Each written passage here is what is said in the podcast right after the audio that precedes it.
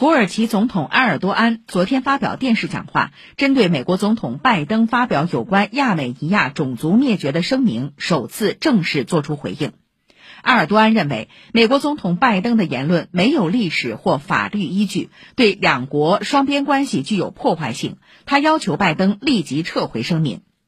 美国总统拜登二十四号发表书面声明称，一九一五年土耳其奥斯曼帝国统治时期大量杀害亚美尼亚人的事件构成种族灭绝。随后，土耳其里拉对美元汇率一度下跌近历史最低点。